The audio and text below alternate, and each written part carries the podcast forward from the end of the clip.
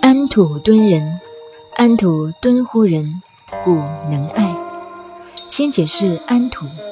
一般而言中国自大禹治水以后步入农业社会。所以过去在历史上经常看到安土重迁四个字。对于家乡都很喜欢。重视迁移不肯搬动拨迁。这是中国文化安土重迁的思想。假如有一个儿孙要迁往到另外一个地方，则是一件很严重的事情。今日社会的观念恰恰相反，以不安土流动为好，这就是交通经济发达的现象。如以现代的观念看安土，则是旧文化没有进步。另一个观念看安土。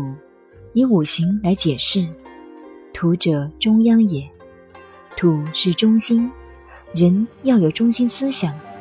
只在文字来解释是很通，但太深了。又有一说，地球有一个中心地点，有中心的立场，然后人生的修养走人道，以人修养，才能爱人爱物。如果没有中心，而说能爱人爱物，这是做不到的。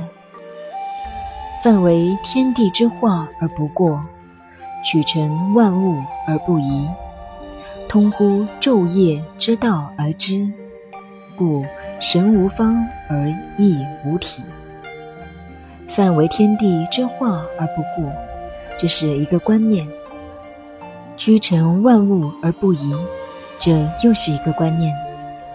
通乎昼夜之道而知，又是一个观念。故神无方而亦无体，这是一个大结论了，很重要的。